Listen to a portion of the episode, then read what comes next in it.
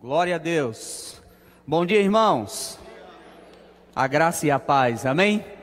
Você está feliz? Então dá um tchauzinho assim para o irmão que está aí. Glória a Deus. Pessoal que está em casa, que coisa boa, irmão. Nós estamos juntos novamente para celebrarmos ao Senhor. Esse foi um tempo em que nós podemos é, estávamos com a nossa família, desfrutando de algumas coisas, mas como é bom estarmos juntos, amém? E há uma unção quando nós estamos juntos. A Bíblia diz que quando nós nos juntamos, coisas vão acontecer. Então, coisas vão acontecer nessa manhã. Deus e a Sua palavra são a verdade, amém? E eu quero que você fique cada dia mais fortalecido sobre isso. Nós estamos dentro de uma série chama-se Andando em Amor, Andando em Espírito. E se você perguntasse para mim qual as coisas mais importantes que nós devemos entender e aprender nesse tempo, eu diria que essa é, uma, é um dos pilares mais importantes. Quando você vai construir um prédio e um edifício como esse, quando foi ser construído, existem muitas vigas que estão sustentando esse edifício. Mas existem algumas que são chamadas vigas de sustentação elas são as vigas principais, elas são aquelas que aguentam o peso, aquelas que uh, o peso do edifício está sobre ela. Sabe, existem algumas coisas na palavra de Deus que elas são vigas principais e elas devem estar constantemente sendo fortalecidas na nossa vida. Elas vão sustentar a pressão na hora que algo sair do normal, na hora que uma circunstância vier, na hora que as coisas acontecerem. Você vai poder falar como Jó, você vai poder falar como Paulo. Eu sei em quem tenho crido. Diante das adversidades, você pode dizer: Eu sei em quem tenho crido, eu sei a palavra que eu tenho crido, eu sei que a palavra do Senhor é verdade, eu sei que a palavra do Senhor é fiel, eu sei que essa palavra de Deus, ela não vai retroceder. Sabe, meu irmão, nós temos um mundo que está desesperado, o mundo não sabe onde buscar ajuda, o mundo não tem como resolver as suas situações. A política não pode resolver o problema do mundo, a sociologia não pode resolver o problema do mundo, a psicologia não pode resolver, a psiquiatria não pode resolver, a medicina não pode resolver, mas a palavra de Deus pode. E essa palavra viva está dentro de você, a palavra de Deus que é remédio para o nosso corpo. Sabe, eu tenho feito uma lista de declarações nesses dias, e eu tenho declarado muito esse versículo de Provérbios. A palavra de Deus é remédio para o nosso corpo. O espírito de vida, como diz lá em Romanos capítulo 8, o espírito de vida que ressuscitou Jesus Cristo está operando em nós. Então são assuntos importantes, para que você possa compreender e você esteja fortalecido se você pudesse me perguntar quatro assuntos que eu julgo muito importantes, eu diria que nesse tempo você deve saber sobre fé. Aquele básico da fé, aquele ABC da fé, aquele, aquelas verdades que quem fez o rema ficou tão maravilhado e aquilo libertou a, minha, a sua vida e a minha vida. Eu não sei de você, mas eu me lembro quando eu fiz o centro de treinamento bíblico em 1996, e não é porque eu sou velho, é porque eu fiz novo, viu gente? E aquelas verdades transformaram a minha vida. Agora, o interessante é que eram verdades tão poderosas, mas tão simples. E elas chegaram para transformar a minha vida. Então, o ABC da fé: como fé vem, como exercer fé, como colocar fé em ação, como ativar a, a, a sua fé através da confissão da palavra, falando o que a palavra diz. Se você me perguntasse sobre um segundo assunto, eu diria que é muito importante nesse tempo você aprender sobre as coisas do Espírito, estar cheio do Espírito. Efésios capítulo 5, versículo 18, diz que nós devemos nos encher do Espírito continuadamente, nós devemos viver uma vida cheia do Espírito. Então, aprender sobre as coisas do Espírito, como nós vamos aprender nessa manhã, é algo muito importante. Aprender como ser guiado pelo Espírito, aprender como colocar os frutos do Espírito em ação, em manifestação na nossa vida. Por quê? Porque nós estamos há 90 dias em casa casa. E quem aqui tem crianças?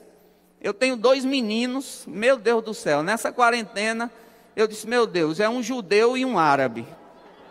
Pelos, claro que só aconteceu comigo, mas eu prego para mim mesmo e deixo você ouvir. Os meninos dentro de casa, não é?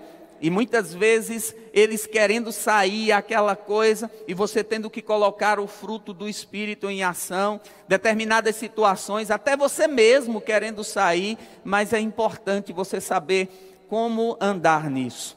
A terceira coisa que eu diria que é uma coluna mestra na nossa vida é aprender como andar em saúde divina. Diga saúde divina. Sabe, Deus quer curar você. Deus é o Deus que cura, Deus é o Deus que mostra na Sua palavra que o desejo dele é curar você, mas a perfeita vontade de Deus é você viver em saúde. E como nós vamos fazer isso? Cuidando do nosso corpo, cuidando da nossa vida, não somente do nosso corpo, mas da nossa mente, é, da, da, da parte da nossa alma, e também confessando aquilo que a palavra diz, falando sobre aquilo que a palavra diz. E o quarto pilar que eu diria que é importante: sustento, finanças, provisão. Deus ele vai prover, ele vai te guardar, ele vai ser o teu provedor. Sabe, meu irmão, deixa eu te dizer uma coisa: Deus é poderoso para fazer milagres, não importa o que esteja acontecendo, não importa como o mundo esteja, você não depende do mundo para viver, você depende de Deus, você depende da palavra. Coloca teu foco no lugar certo. Nós já vimos isso acontecer em todo o Velho Testamento, eles no deserto e pensando, vamos morrer de fome, Deus transformou o deserto do Sinai, na maior rede de supermercados do mundo, provisão constante. Ah, mas não tendo ar, não temos água. Deus fez sair água da rocha. Aí Jesus e Pedro estavam num lugar e Jesus disse para Pedro: Olha, paga o imposto. Pedro disse: Olha, agora eu não tenho dinheiro aqui, Jesus. E você? Ele disse: Também eu não tenho. E aí, o que é que a gente faz? Palavra. Vai lá e pesca o peixe. O dinheiro pode não estar no seu bolso, mas Deus sabe o peixe que está e te conduz até o peixe para você pescar. Então é importante você fortalecer essas colunas, fortalecer isso, porque quando você fortalece essas colunas mestras na sua vida, você vai avançar crescendo constantemente. Deus não chamou para você ficar empancado. Agora eu tenho algo para te dizer antes de eu ir para o texto aqui de Gálatas 5, 22, que é onde nós vamos nos basear hoje. Eu tenho algo para te dizer. Nesses dias você é um farol você é um farol para pessoas que estão à deriva no mar da vida, desesperadas. Tem muita gente desesperada tem muita gente sem saber o que fazer, tem muita gente sem saber para onde ir, mas a Bíblia diz que eu e você, nós somos luzeiros, nós somos farol, nós somos sal, nós somos luz, e eu e você vamos ser farol para conduzir essas pessoas, para atrair essas pessoas. Eu não sei se você já teve a oportunidade de estar no meio de uma escuridão muito grande e de repente uma luz aparece longe, e quando aquela luz aparece, aparece e você diz: Ah, tem alguém ali. E você começa a se dirigir para aquele lugar. Aquela luz traz esperança para você. Meu irmão, você é luz. Você está trazendo esperanças para as pessoas. Tem pessoas que elas não sabem o que fazer, mas elas vão olhar para você, vão ver o Deus que você está servindo. E aquilo que diz em Malaquias capítulo 3 vai acontecer na sua vida. Vão ver a diferença entre quem serve a Deus e quem não serve a Deus. Por porque Deus guarda você. Ah, mas se morrer, vou para o céu. Então eu não perco, mesmo quando estou perdendo. As pessoas dizem: Ah, Fulano perdeu a vida. Você não perde, você ganha. Então fica preparado, porque meu irmão, se a gente em casa fez raiva ao diabo, a gente na igreja faz raiva ao diabo, e depois disso, a gente é igual massa de bolo. Bateu, a gente cresce. Bateu, a gente avança. Então abra aí Gálatas capítulo 5, a partir do versículo 22. Gálatas capítulo 5, a partir do versículo 22. Nós estamos estudando sobre andando em amor, andando no espírito. Como é importante entender essas coisas. Aí diz assim: "Mas o fruto do espírito é amor, alegria, paz, longanimidade, benignidade, bondade, fidelidade, mansidão e domínio próprio. Durante os três, as três aulas dominicais passadas, nós estudamos em grupos, né? Nós estudamos os três primeiros grupos: amor, alegria e paz. Depois o segundo grupo, longanimidade, benignidade e bondade. E hoje nós vamos estudar sobre fidelidade, mansidão e domínio próprio. Como é importante o que Paulo está dizendo aqui. Ele diz, versículo 24: Os que são de Cristo Jesus crucificaram a carne com as suas paixões, com as suas concupiscências. Se vivemos pelo Espírito, andemos também pelo Espírito. Então é interessante que Paulo, em primeiro lugar, ele fala sobre as obras da carne, como as obras da carne vão ser manifestas, como isso vai acontecer. Aí ele fala sobre o fruto do Espírito, como nós precisamos desenvolver esse fruto do Espírito. Agora é interessante, meu irmão, porque quando nós estamos lendo a nossa Bíblia, e aqui é um ponto importante que você deve considerar, quando nós estamos lendo a nossa Bíblia, porque a nossa Bíblia não foi escrita em português, nós muitas vezes perdemos a profundidade de uma determinada passagem. Por exemplo, muitas vezes uma palavra grega, quando ela é traduzida para o nosso idioma, ela perde um pouco aquela, aquele poder ou aquela potência que ela tinha. Por exemplo, nós usamos a palavra amor para todas as coisas. Nós falamos assim: eu amo meu amigo. Nós falamos assim: eu amo a minha esposa e eu amo a Deus.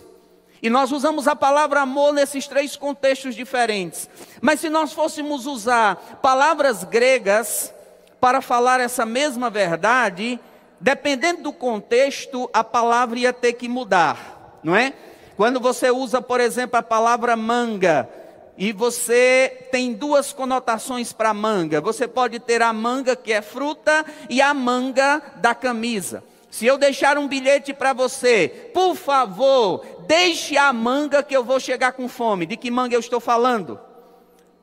Da fruta. Por quê? O contexto. Por favor, conserte a manga que eu vou precisar dela. De que manga eu estou falando? Da camisa. Então é importante nós entendermos isso, para que quando você estiver estudando a sua Bíblia, você poder entender que algumas palavras, elas têm um sentido muito poderoso, elas têm uma potência muito grande, e às vezes nós perdemos isso.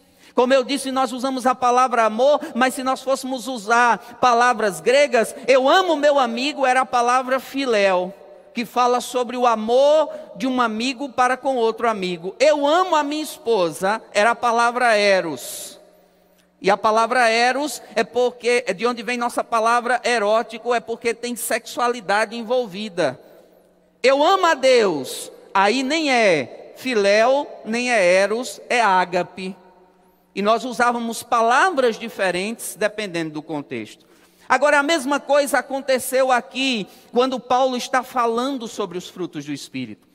Paulo está usando aqui algumas palavras e nós precisamos entender o contexto dessas palavras. Começando com essa palavra fidelidade. Agora, graças a Deus, Deus é tão bom para conosco que nós temos um amado irmão chamado Rick Renner e ele produziu esse livro, chama-se Pedras Preciosas do Grego. E eu tenho feito um devocional com esse livro, que coisa maravilhosa. Como é maravilhoso quando você pode entender o contexto, quando é maravilhoso quando você pode entender, compreender todo o potencial que aquela palavra tem, você vai crescer ainda mais, você vai avançar ainda mais naquilo que Deus tem para você. Você vai ficar afiado. Então a palavra Fidelidade, eu quero ler aqui com você, porque nós vamos falar sobre esse, esse terceiro grupo: fidelidade, mansidão e domínio próprio. Então vamos começar com fidelidade. Palavra fidelidade, ele diz assim: olha que coisa interessante. Ele diz: a palavra fidelidade vem da palavra grega pitz, comumente usada no Novo Testamento para designar fé. No entanto, esse versículo transmite uma ideia diferente. A ideia transmitida aqui dessa palavra pits, conforme usada nesse contexto, é a ideia de pessoa fiel, confiável, leal, firme. Retrata uma pessoa devotada, fidedigna, confiável, dedicada, constante e inabalável. Olha que coisa maravilhosa.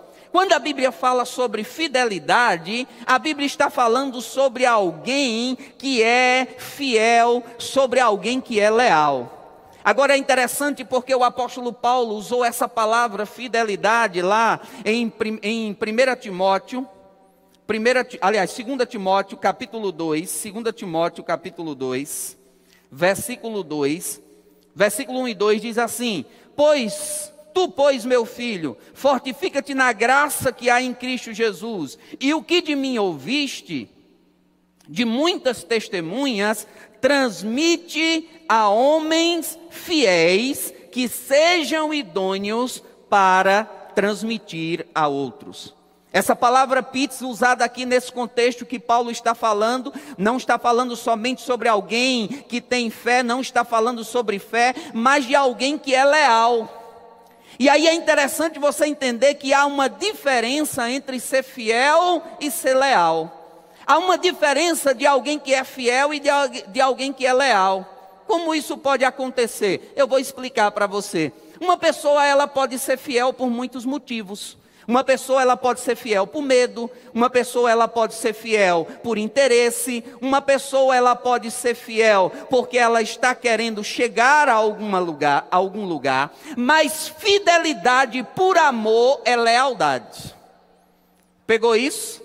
Quando você é fiel porque você ama, quando você é fiel, independente do que você vai ganhar ou não, porque essa é a ideia de fidelidade aqui como fruto do Espírito. É algo que você vai ser fiel, não importa o que aconteça, não importa as circunstâncias, é algo que você tem grudado com você e nada vai mudar isso que é sua essência.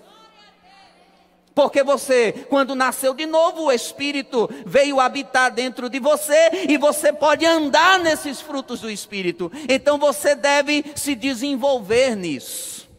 Agora nós temos uma passagem muito interessante lá em Lucas, capítulo 22. Lucas, capítulo 22.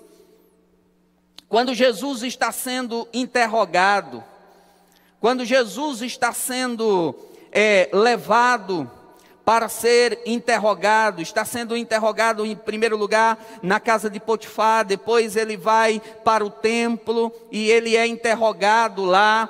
E a Bíblia conta essa história.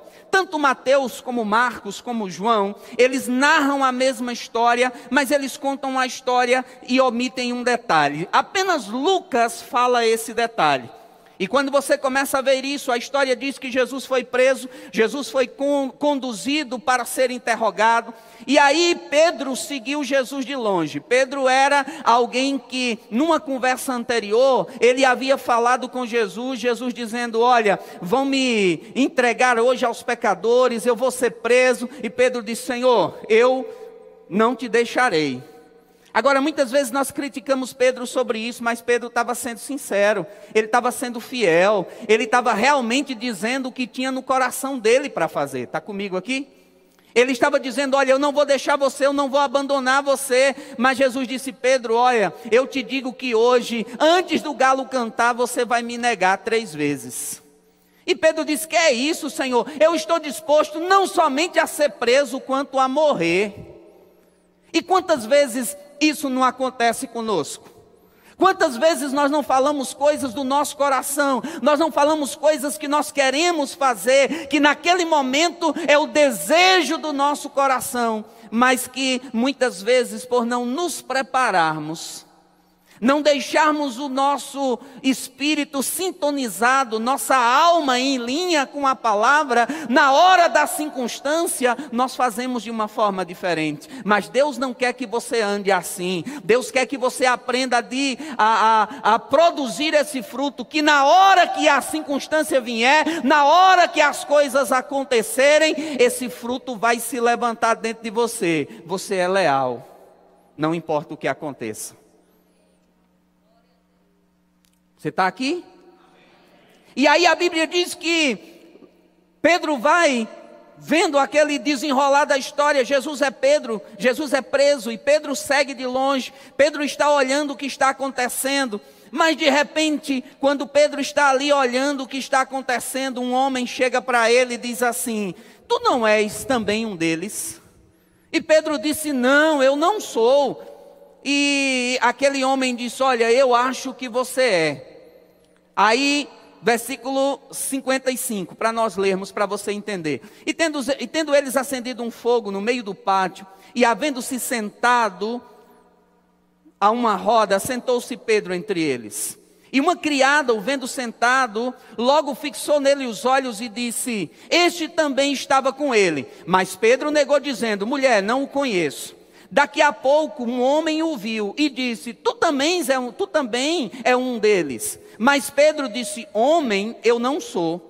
E tendo passado quase uma hora, outro afirmava, dizendo: Certamente esse estava com ele, pois é Galileu. Mas Pedro respondeu: Homens, não sei o que dizes. E imediatamente ele ainda estava a falar e o galo cantou.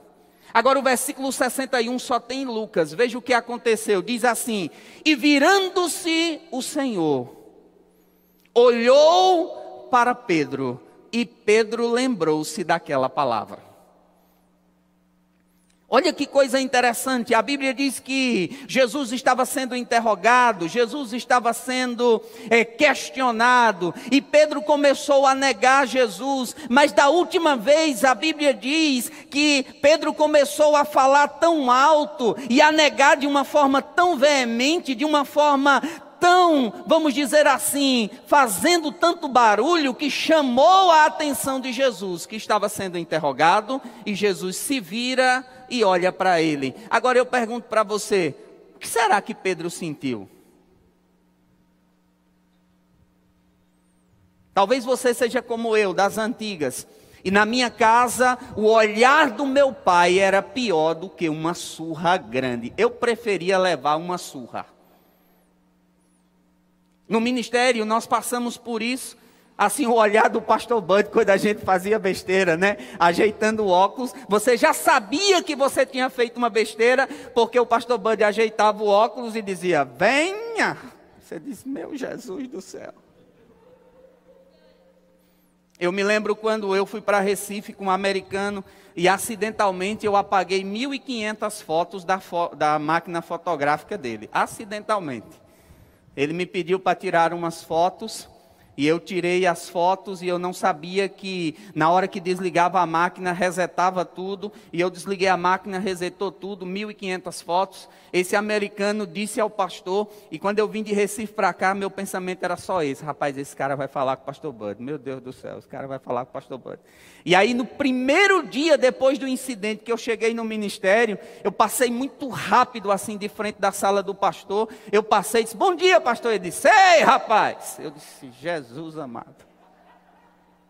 E é aquele momento que você dizia: Senhor, eu sei que tu não mata, mas se quiser começar agora, eu sou candidato. É aquele momento que você diz: Eu preferia agora levar uma pisa grande, não é? Quatro cinturãozadas boa nas costas do que ouvir uma bronca do pastor. E o pastor me deu uma bronca, meu irmão, tão grande. Como é que você faz isso, rapaz? Você apagou eu disse, é, se fosse minha, rapaz. Eu disse, mas pastor, não, rapaz, não mexe. Tá. E aí ele ficou aquilo, com aquilo. E às vezes eu me sentava ali, e o pastor Bud sentava aqui, e eu sentado ali, e eu passava a vista assim no pastor, e ele fazia assim para mim, ó. Falando sobre as fotos. E às vezes no ministério ele estava falando com alguma coisa comigo, e dizia, não, não, aí dizia, mas você apagou as fotos, rapaz. Meu Deus do céu. E um dia eu falei com o pastor, disse, pastor, pelo amor de Deus, esqueça a história dessas fotos, pastor. O senhor nunca cometeu um erro na vida. Ele disse, eu cometi, agora quem apagou as fotos foi você. Mas o que eu quero mostrar para você é que a bronca do pastor, às vezes o olhar do nosso pai, tinha um peso muito grande. Você já imaginou o que é que Pedro sentiu quando Jesus olhou para ele?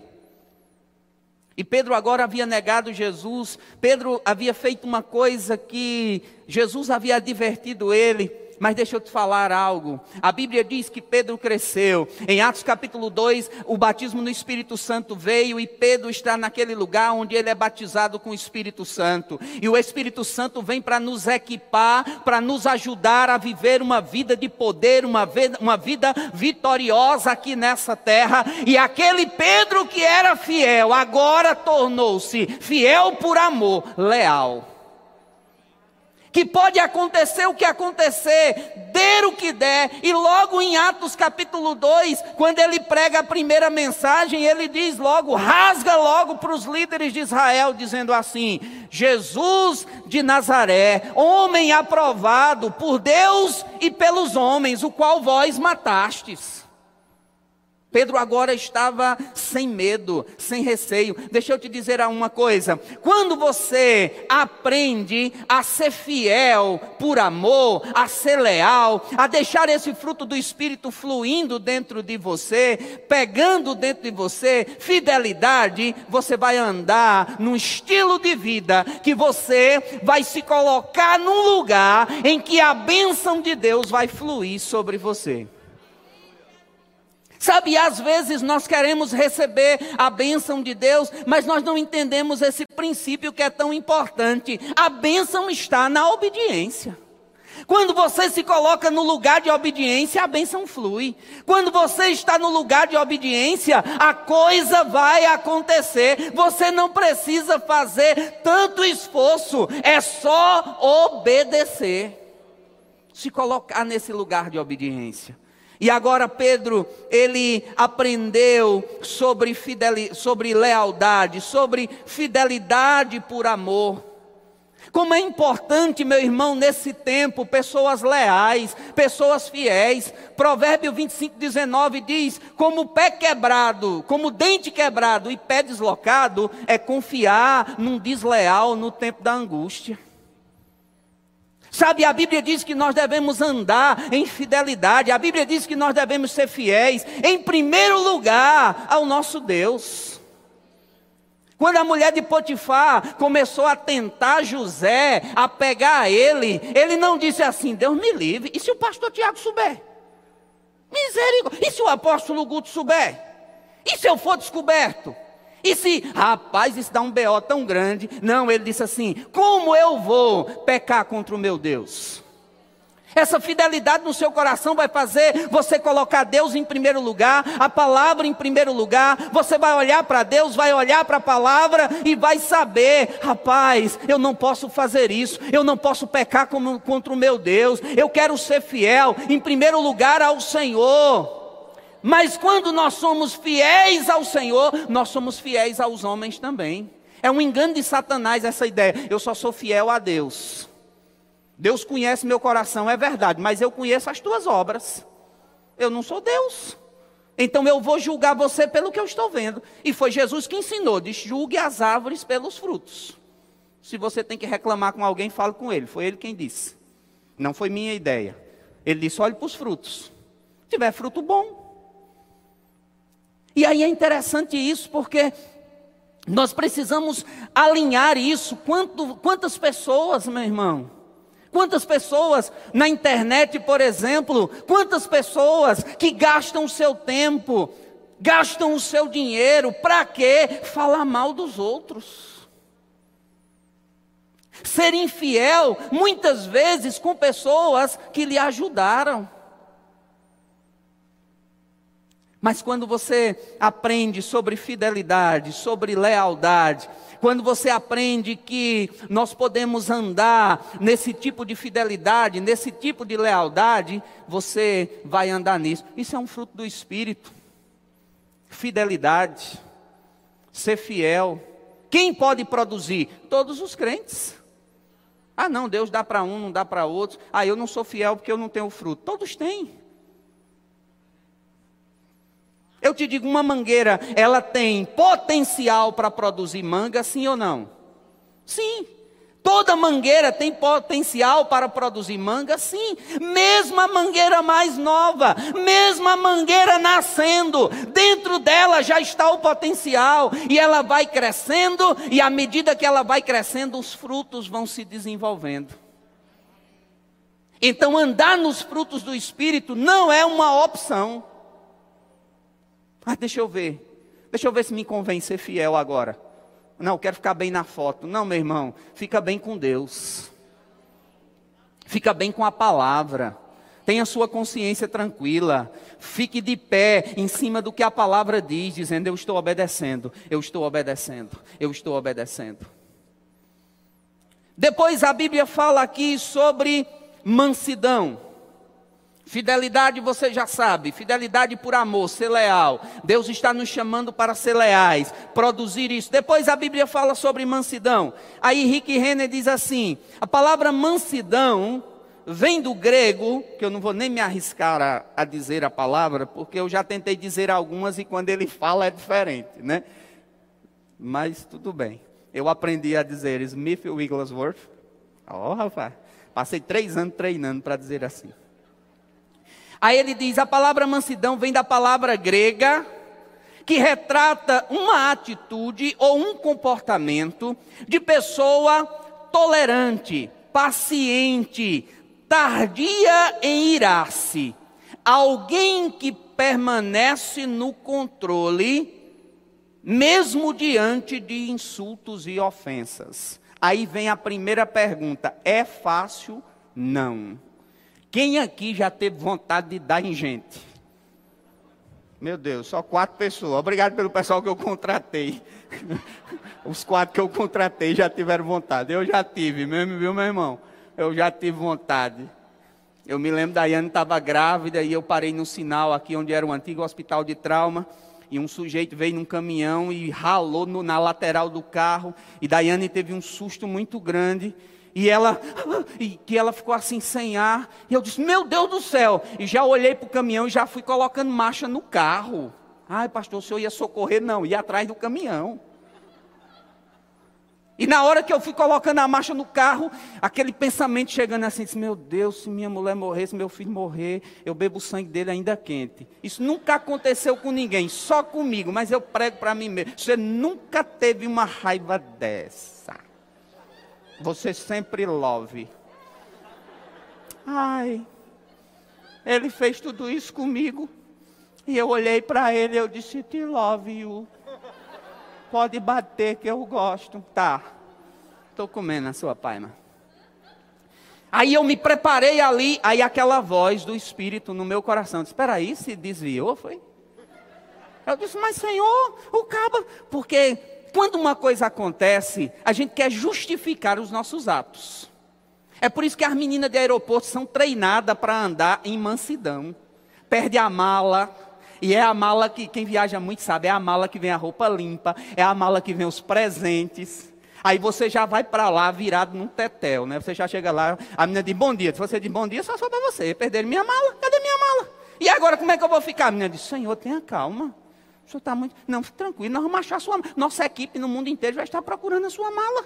E o senhor está aqui, graças a Deus. Olha que coisa boa, toma uma água, um café. O ruim era se o avião tivesse caído. Mas o senhor está aqui, fique tranquilo.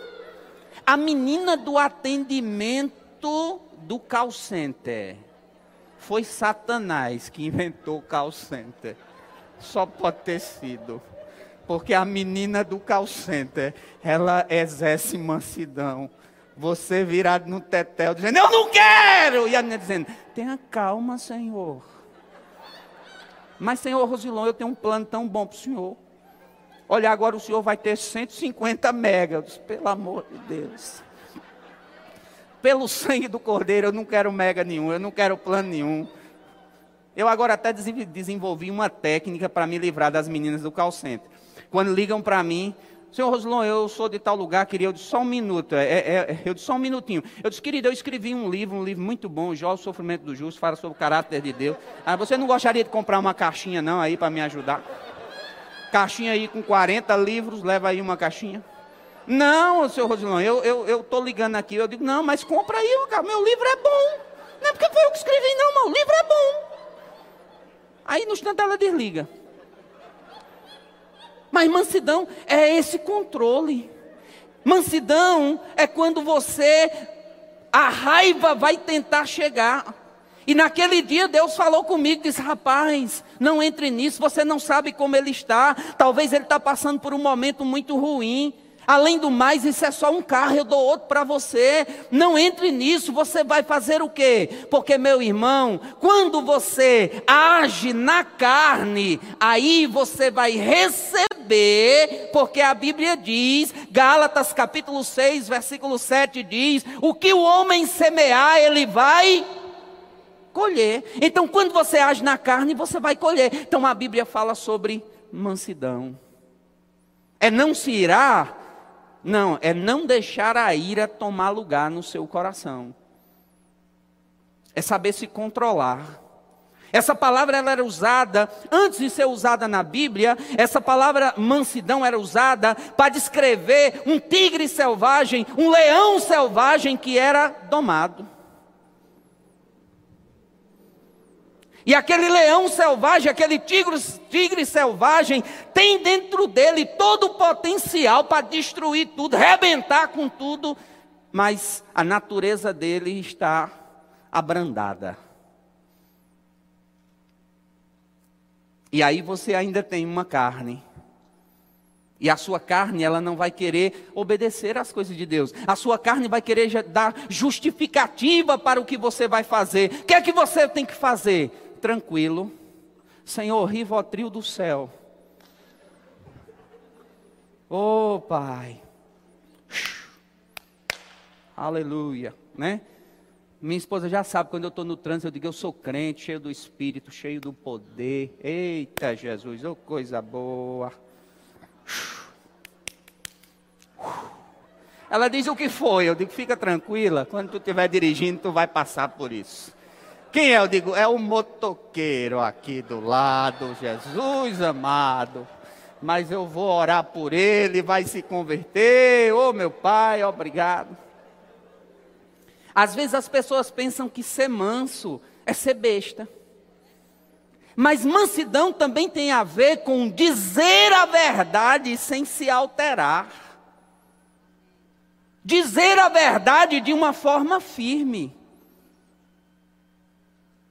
Porque o que é que o diabo quer fazer? Ele quer que você se altere, entre na carne, que é para o outro se fazer de vítima. Tá vendo aí? O que foi? Arranhão.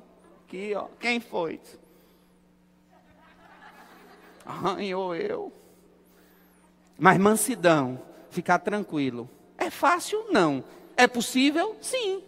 Porque você tem um fruto do Espírito diante de situações, diante de coisas, diante da razão, diante da sua razão, fique tranquilo.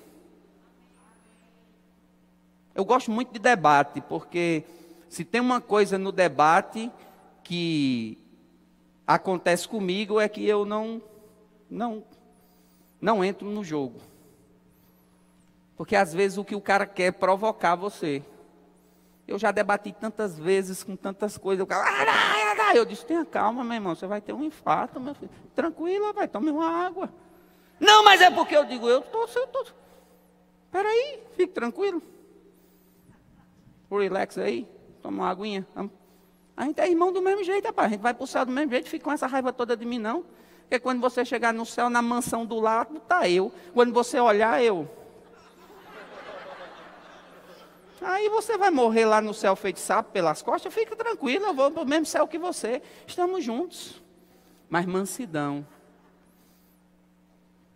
Essa, essa maneira de você se posicionar diante das coisas. Sabe, meu irmão, crente precisa aprender a discutir alguns assuntos sem trazer para os sentimentos. Uma coisa maravilhosa que eu acho no nosso ministério que eu acho no apóstolo Guto e nas pessoas da nossa diretoria é que a gente pode discutir qualquer assunto, mas quando termina a gente vai tomar café e a gente é irmão do mesmo jeito. E quem estava defendendo aquela parte que não foi aceita, Veste a camisa da parte que nós decidimos fazer, que foi decidido para fazer. Sabe, meu irmão, você deve ser assim. Você deve ser alguém que vai andar em mansidão. Por quê? Porque se estressar, gritar. Jesus disse que você pode fazer tudo isso, mas não vai fazer, não vai conseguir aumentar um centímetro no seu tamanho, não vai conseguir mudar nada. Tudo que você vai criar é problemas com as pessoas e às vezes problemas para você mesmo, ficando doente por causa do estresse. Nós vivemos num mundo estressado, num mundo rápido, num mundo que quer tudo depressa, e você precisa dessa mansidão. Como nós vamos conseguir isso? Tem pessoas que já têm a personalidade tranquila, não é?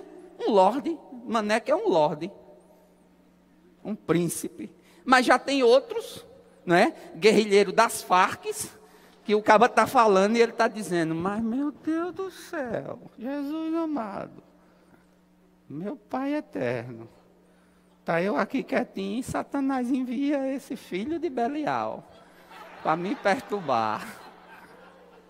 E o que é que você tem que fazer? Lembrar, eu sou crente, eu tenho domínio próprio, aleluia, eu posso exercer, não é? Põe aquele sorriso, às vezes no, o primeiro sorriso é meio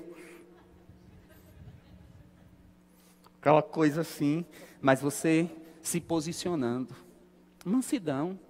Sabe que Deus não chamou crentes para viver brigando, mas você precisa saber se posicionar. Isso não quer dizer que você não vai se posicionar, mas com mansidão, tranquilo. A palavra diz assim, e eu fico com o que a palavra diz. Vai ser desse jeito. Porque a palavra é a verdade. A Bíblia diz que a palavra branda desvia o furor, mas a palavra irada vai suscitar a ira. Então, mansidão é algo muito importante para você desenvolver. Amém? Saber se posicionar, saber colocar os seus, os seus posicionamentos. E se não for aceito, não tem problema, fique tranquilo. Você não é o único dono da verdade. Fique tranquilo. Ah, mas é uma coisa espiritual. Ore. O Deus que revelou a você pode revelar para aquela pessoa. Amém? Ah, mas eu preciso. Não, você não precisa. Vai dar certo. Você está comigo? Desenvolvendo isso. Fidelidade. Fiel por amor fiel no lugar onde Deus se colocou, mansidão, tranquilo. Na hora que a coisa, você diz: espera aí, eu tenho um controle, eu tenho umas rédeas. Aí nós vamos para o último ponto, domínio próprio. E é interessante porque essa palavra domínio próprio, ele diz assim: a palavra hum, a palavra domínio próprio, ela parece um pouco com a palavra mansidão que nós vimos anteriormente. Porém, domínio próprio vem de duas palavras gregas, em e kratos. Em significa dentro e kratos, poder. Essa palavra literalmente significa dentro, dentro do controle. Poder sobre si mesmo, controle sobre suas paixões apetites e desejos. Dominar-se diante de suas paixões, de seus apetites, de seus desejos. Dominar-se diante de situações que querem te levar para um lugar que não é para você ir. E aqui tem um ponto importante. Você precisa começar a ser seletivo naquelas pessoas que você vai ter intimidade, não ter contato. Nós temos contato com todo mundo, mas tenha intimidade com pessoas que te levam para cima. Com pessoas que te animam a orar, com pessoas que te animam a buscar, com pessoas que dizem: Olha, vamos crescer mais, vamos avançar mais. Eu não quero intimidade com gente que quer me levar para baixo. Eu não quero intimidade com gente que está dizendo assim: ah, não precisa fazer isso, não. Não precisa meditar nisso, não. Não precisa gastar tempo com a palavra, não. Olha, isso é, isso é coisa de gente besta. Não, vamos viver a vida. Não, eu quero é, pessoas que nos animam. Nós temos uma mulher chamada Lia Ferrell. E essa mulher é uma mulher de oração. E quando você está diante dela, você fica até. Você faz logo um scanner assim. Peraí, quanto tempo eu orei essa semana? Aí você já vai chegando meio assim. Porque ela inspira você a orar. Você está diante, por exemplo, de Maneco. Maneco te inspira, não é? A ler, a buscar, a crescer. Você fica inspirado. Você diz, rapaz, eu, eu quero crescer assim estar perto de pessoas que vão te inspirar. Domínio próprio é você saber controlar essas coisas, é você saber se colocar no controle dessas coisas. Porque o diabo, meu irmão, ele é estrategista. Agora eu quero que você abra aí 1 Pedro. 1 Pedro, capítulo 1. É, 1 Pedro, capítulo 1.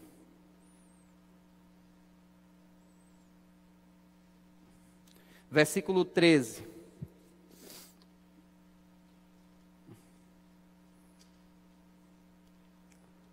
Diz assim: Portanto, cingindo os lombos do vosso entendimento, sede sóbrio e esperai inteiramente na graça que vos oferece a revelação de Jesus Cristo.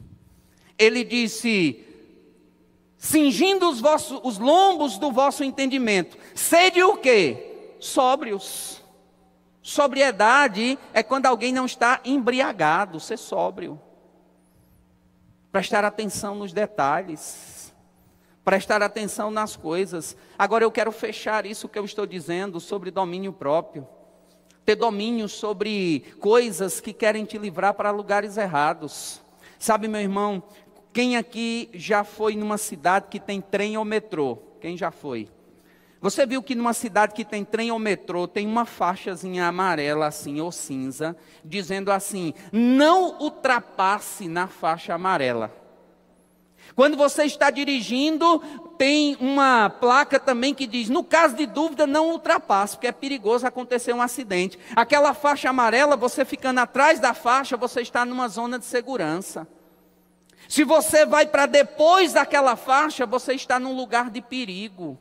Num lugar onde a qualquer momento você pode cair. E Deus não quer que você viva nesse tipo de situação. Deus quer que você desenvolva domínio próprio para estar sempre atrás da faixa de segurança.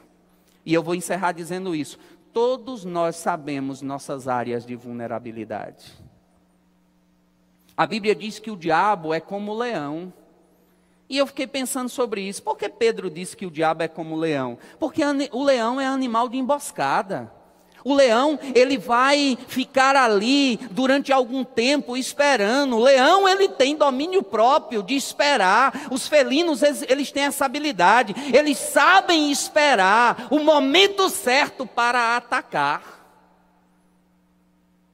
Eles sabem esperar o momento certo para atacar. E os leões, eles têm duas outras coisas. Eles são animais de emboscada, eles sabem o momento de atacar e eles dão preferência para quem está isolado do grupo. O doente, o isolado, o sozinho, ele é mais fácil. Você já viu documentários na África, tem aquele monte de gnu uma manada de gnu, aí tem um separado, o leão vai naquele. Aquele é mais fácil. É por isso que nós temos que estar juntos, é por isso que nós temos que estar perto. É por isso que mesmo a igreja não estava aberta, mas nós continuávamos juntos, ouvindo a palavra, meditando na palavra, crescendo na palavra, para que as coisas do Senhor fossem fortalecidas. Agora a igreja abriu, estamos juntos novamente, firmes, nos alimentando. Essa unção de estar junto para nos fazer crescer, avançar, porque o diabo tem estratégias armadilhas para pegar você, mas você vai desenvolver o fruto do Espírito e vai ficar atrás da linha de segurança. E mesmo o diabo desenvolvendo estratégias, armadilhas, você é mais esperto do que ele. E não vai cair nas armadilhas de Satanás. É interessante como a Bíblia fala sobre como você se posicionar diante desse fruto do Espírito. A Bíblia diz sobre desenvolvendo esses frutos, para que você possa viver uma vida boa. Sabe, meu irmão, é possível andar nessa vida cheia do Espírito. Ai, pastor, para andar na vida cheia do Espírito agora, eu preciso ser como aquele homem que medita três horas por dia, que ora quatro horas por dia, que passa cinco horas por dia com a Bíblia. Se você pode fazer isso, é maravilhoso e vai crescer muito. Mas é constantemente deixando a palavra diante de você constantemente se alimentando com a palavra, constantemente deletando coisas. Sabe, meu irmão, pessoas vão para a academia quando elas precisam melhorar o seu corpo, mas mesmo que depois que me melhoram, elas continuam se exercitando para manter o corpo que tem, porque não deixa. Se deixar, volta e volta pior. Não é? Vai para a academia, perdeu a barriga, chapado, passa três meses, voltou. Aí você tem que se exercitar continuadamente. Você tem que deixar esses frutos do Espírito na sua vida continuadamente. Continuadamente. Aleluia. Aleluia. Você pegou isso nessa manhã? Então nós vamos andar nos frutos do Espírito. A oração do pastor Bud é uma igreja que flui no Espírito, que anda nos frutos e flui no Espírito. E nós vamos andar e nós vamos ver isso. Aleluia. No lugar que você está mesmo, recline a sua cabeça. Eu quero só orar com você. Pai Celestial, muito obrigado por essa manhã, por essa oportunidade de estarmos aqui. Ah, Pai, eu sou tão agradecido porque você me deu a oportunidade de pregar nesse primeiro culto, Senhor.